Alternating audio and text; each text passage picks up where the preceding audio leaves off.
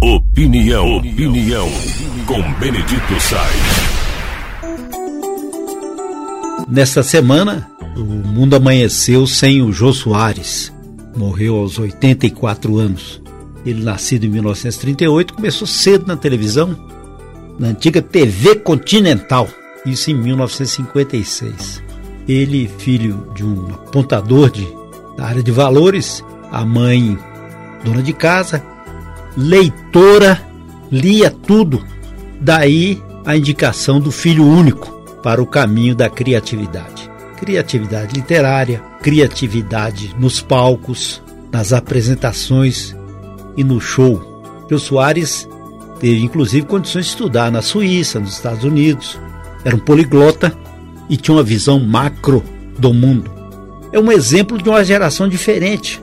Você vê, nasceu em 1938, final da Primeira Guerra Mundial, depois um mundo ainda rústico, difícil, depois a Segunda Guerra Mundial, as revoluções, as transformações de tecnologia, e ele sempre afinado com isso, porque foi criado no mecanismo de enfrentamento e ao mesmo tempo de imaginação, imaginação feérica ou mesmo terrena.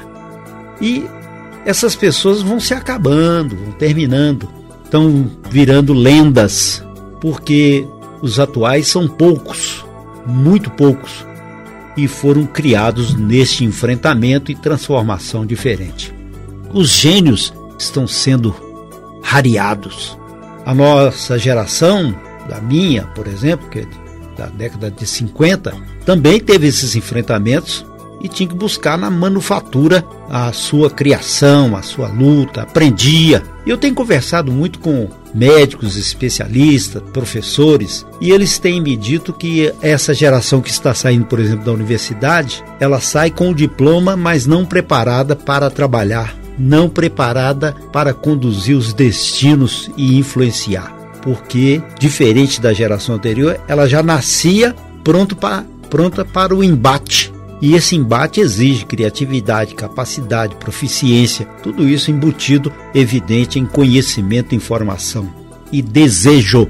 O que a gente observa é que às vezes as oportunidades estão aí e as pessoas não têm condições de aproveitá-las. Tanto assim que um novo portal está sendo criado a partir de experiências de empresas, de indústrias europeias, que nesse portal haverá os currículos colocados e o seu histórico. Não é seu histórico apenas é, da universidade ou do, do, seu estudo, não. É seu histórico. Você ajudou a sua mãe a, a trabalhar numa loja, então é aptidão. Você ajudou seu pai a cultivar a roça, sabe plantar. Você tem liderança, foi presidente do Grêmio Estudantil, do DCE, ao mesmo tempo teve atividades filantrópicas sociais, você faz filantropia, você é voluntário, então, isso aí é que vai dar o caráter de utilização das pessoas a partir de agora também. Vai ser diferente daquela visão de que vamos incentivar, a pessoa vai ter um diploma. E daí? Essa raça, como a de Jô Soares, é que vai ser necessária a partir de agora.